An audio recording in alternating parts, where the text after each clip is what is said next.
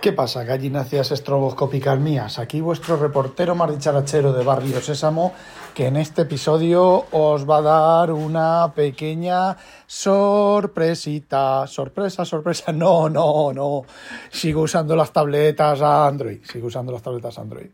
Eh, a ver, el otro día estuve, el otro día, bueno, ayer, antes de ayer, esta mañana, he estado con los iPad porque los tengo que encender y actualizar el Devon Think. El gato me mira como diciendo que lo he despertado. Bueno, tengo que usar el actualizar, encender las tabletas, los iPad para seguir actualizando Devon Think.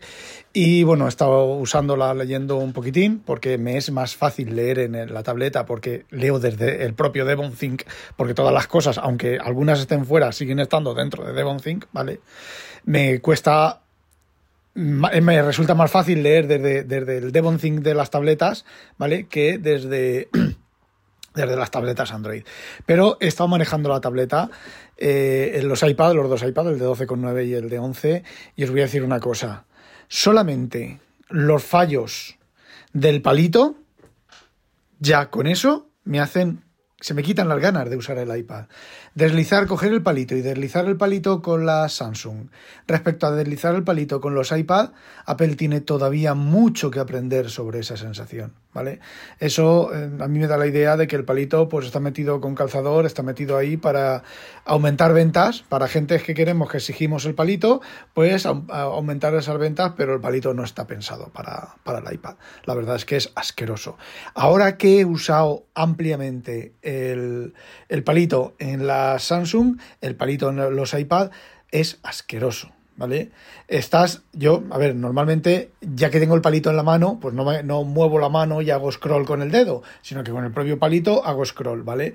Bueno, pues en, el, en, los, en las tabletas de Samsung es una gozada el scroll, el deslizar el palito, desliza, da mucho gusto escribir con el palito, y en el iPad, en los iPad, pues el palito va a trompicones, a veces hace, y se te escapa o hace pega un chillido, ¿vale? Que quiere decir que no está muy, muy optimizado. Solo eso, solo por solo eso, ya me sale más a cuenta utilizar eh, las tabletas. Otra cosa es que la de la Ultra, pues esa pantallaca puedo leer a doble página sin ningún problema. Entonces las revistas a doble página yo ahí las puedo leer bien. Sin embargo, en el iPad de 12,9 no puedo leerlas a doble página.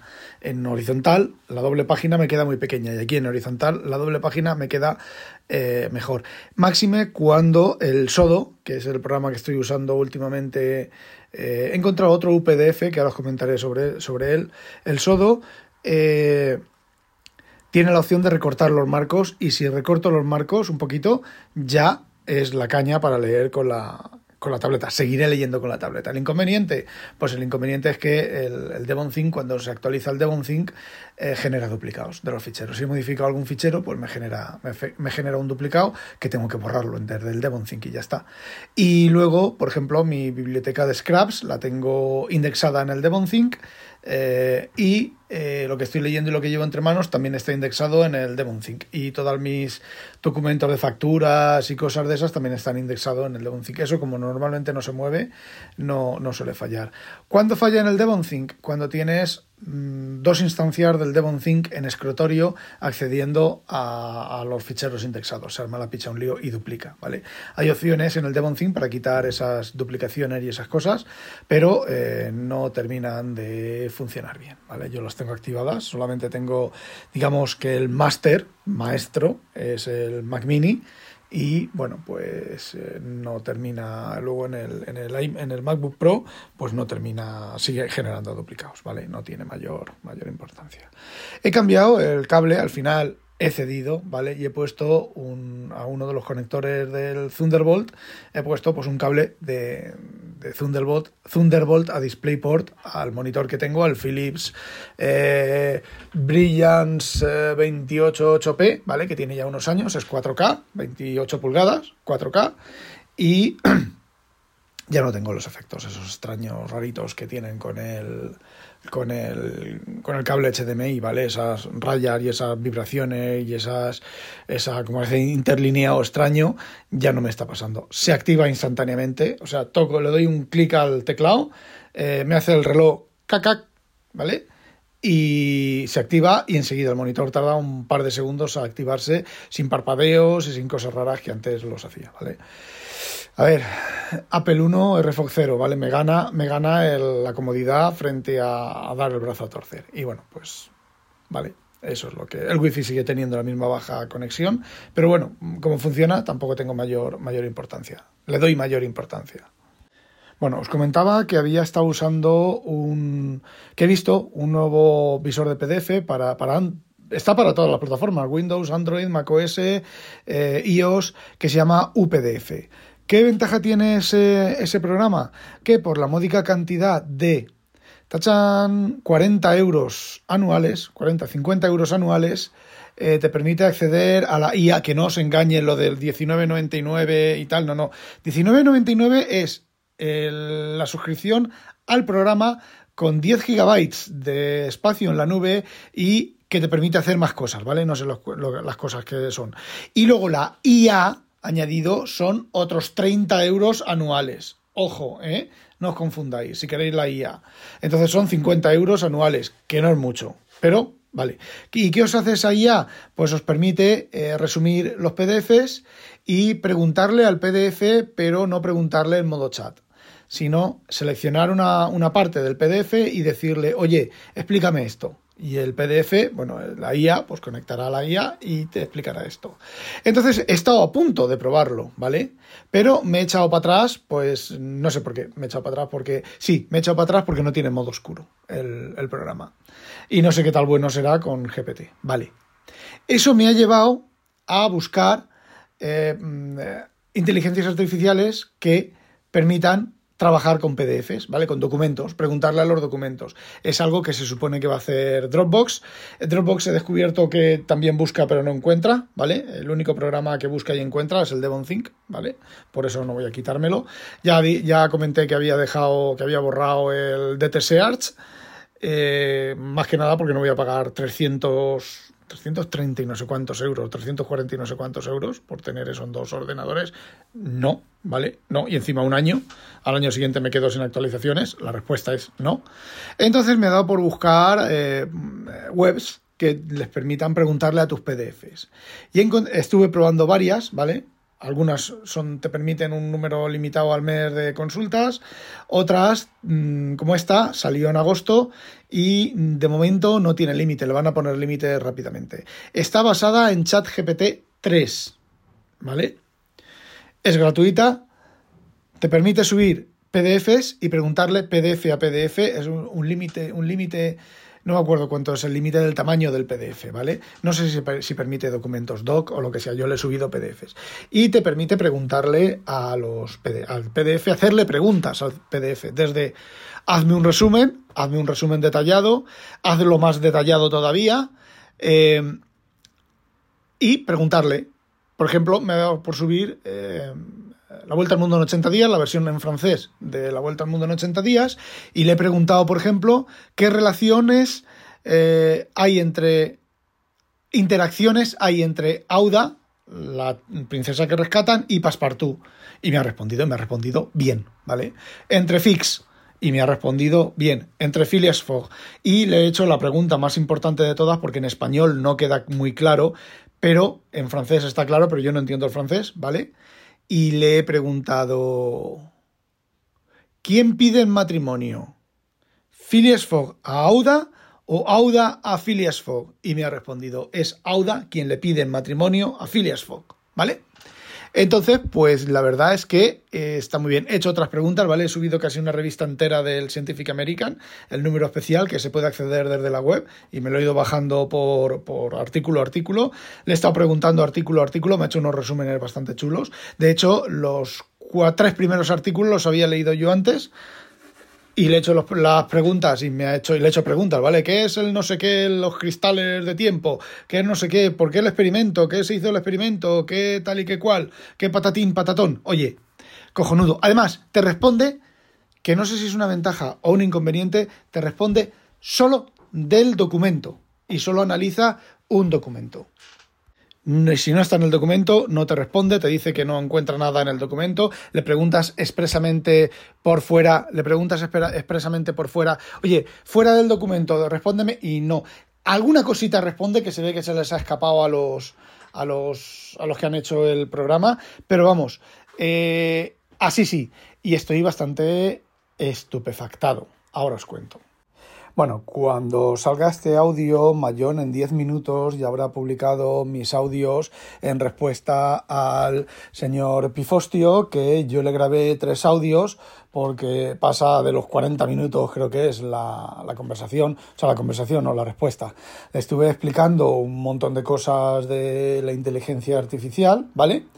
Y y bueno, eh, cosas, a ver, cosas de, de informática y cómo funciona eh, la inteligencia artificial y cómo es equivalente una cosa a otra cosa, ¿vale? Cómo es equivalente en una red neuronal a un árbol de decisión, ¿vale? Está explicado un poco por los pelos, pero vamos, es así, ¿vale?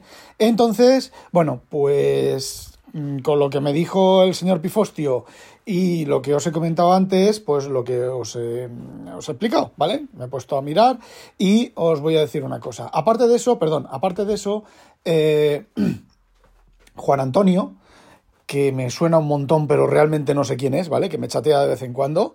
Juan Antonio, manifiéstate. Bueno, este Juan Antonio me ha comentado que, eh, que en, el, en un audio, el segundo bloque, describe más o menos cómo funcionan las neuronas en el cerebro para adquirir conocimientos. Me dice, ahí lo dejo para que pienses. Y como yo soy muy pensador o simulo, tengo un buen simulador de pensamiento, pues, eh, a ver, esto me dice una cosa, ¿vale? Esto me dice una cosa que nos va a gustar. Pero, eh, si es cierto, a ver, no es que dude de él, ¿vale? La duda está en, en que esto sea abstrusamente, o sea, abstrusamente no, sea independientemente de la opinión de cada cual, sea cierto que el cerebro humano eh, funcione así y se sepa, ¿vale? Eh, nosotros somos menos, ¿vale? No es que la IA sea más, es que nosotros somos menos. Porque la IA es lo que yo he explicado. Si nosotros somos como la IA, pues tenemos un generador aleatorio capado, ¿vale? Y como, bueno, me ha respondido y me ha comentado, eh, bueno, os lo leo. Supongo que no, que no le importará que lea lo que, lo que me ha comentado. Ahora ChatGPT es como un híbrido niño, de niño de 8 años y un cuñado que ha leído mucho. A medida que avance el tiempo, el niño irá creciendo y acabará sabiendo mucho más. Eso sí, si no se quita la restricción de aleatoriedad que tiene ahora, seguirá con las alucinaciones, como los cuñados. ¡Qué bueno! Ese comentario vale oro. Ese comentario vale su peso en oro. Y bueno, al motor este que os he dicho de preguntarle a tus PDFs, que realmente lo que a mí me, interesa, a mí no me interesa el chat GPT y que le pueda estar preguntando sobre el sentido de la vida o lo que sea, a mí me interesa o que yo le pueda preguntar a mis PDFs, a lo que yo quiero leer y a los temas que a mí me interesan. A ver, también le puedo preguntar al GPT, ¿vale? Al chat GPT, pero el chat GPT 4 creo que está hasta el 2021, con lo cual las últimas cosas, de avances y demás, y cosas que yo me gustaría saber o que quiero saber, pues no están ahí, no me va a responder. Eh, Bing, por ejemplo, sí, como Bing hace búsquedas en la web, pues eh, es más moderno. Pero claro, Bing tiene el problema de que a veces es muy tonto. Ayer tarde, por ejemplo, empecé a resumir empecé a resumir los artículos que os decía con Bing y el primer artículo me hizo un resumen bastante inteligente y bastante coherente. El segundo artículo, pues sí, me hizo un resumen, pero me, un resumen me, vamos, ni punto de comparación que el restriame este, espera, os digo cómo se llama. Reader.ai, R-E-E-D-E-R.ai. Bueno, pues le he preguntado que en qué ChatGPT estaba basado y me ha dicho que está basado en ChatGPT 3 y que es, pero es un entrenamiento independiente, o sea, está basado en, en el código fuente, entre comillas, de ChatGPT, pero son los propietarios del reader este los que lo han entrenado para, para hacer esto. Y sinceramente, pues está bastante bien, ¿vale? Eh, no sé, ChatGPT 4 para hacer que te resuma PDFs y demás, lo estuve mirando, es un poco complicado porque no te lee PDF. Si está en online, creo que sí que te coge el sitio web y te lo la página web y te la resumen, te la resume, pero si es un PDF tienes que convertirlo a texto, írselo subiendo a bloques y entonces preguntarle sobre los bloques, cuando le has preguntado sobre los bloques, volverle a, a recoger todas las respuestas, lo que, fijaos, recoger todas las respuestas que os ha dado, volvérselas a subir para que te hable sobre esas respuestas, fijaos, es lo que yo comenté en el primer audio de del mancuentro, de, de mayor en 10 minutos y el señor Pifostio, eh, fijaos que es exactamente lo que se hace en informática, ¿vale? Si algo es muy grande para el equipo que tienes, pues lo partes, lo tratas a trozos, juntas los trozos, los resúmenes de los trozos y vas juntando hasta que es todo lo suficientemente grande como para que te quepa en el equipo y pueda procesarlo el equipo de una tacada. ¿Cuál es el inconveniente? El inconveniente es que te puedes dejar cosas en el tintero, ¿vale? Por eso, por ejemplo, por eso, por ejemplo, ¿vale? Algo que tiene que ver y no tiene que ver, las simulaciones estas de estrellas, de colisiones planetarias y ese tipo de cosas que son cosas que yo he leído sobre eso, ¿vale? ¿Qué es lo que ocurre? Que conforme va avanzando la informática y cabe más en el ordenador, se pueden hacer simulaciones más complejas, con más números y más rápidas, ¿vale? Y se van descubriendo cosas más sencillas. Antiguamente, pues tenías que cogerte, eh, no sé, colisiones de partículas. ¿Cómo se forma un planeta? Pues colisiones de un millón de partículas, y aquello se tiraba 15 días calculando. Ahora puedes hacer colisiones de partículas de 20.000 trillones, de, de pentillones, de quintillones, con 200 enevidrias Enevidrias, lo he pronunciado mal a propósito, eh, haciendo los cálculos y genera modelos mucho más, mm, más similares al real. Bueno, pues esto es exactamente lo mismo. No hay nada, no hay nada maravilloso en eso, ni nada que hayan inventado, que hayan descubierto, no sé, el pan con tomaca. El pan de tomate está descubierto desde hace desde los años 60, es, una, es un chascarrillo, ¿vale? De los años 60 por lo de la inteligencia artificial, la informática, de separar, de dividir, ¿vale? Divide y vencerás. Coño, Sun Tzu, divide y vencerás. Es que está clarísimo. Bueno, que estoy empezando a desvariar. Ya sabéis, no olvidéis sospechosos habitualizaros Cuidadito, cuidadito con uh, Corporation, no, Cyberdin Cybernetics, su puta madre en vinagre. Y no olvidéis, sospechosos habitualizaros, digo a demonio.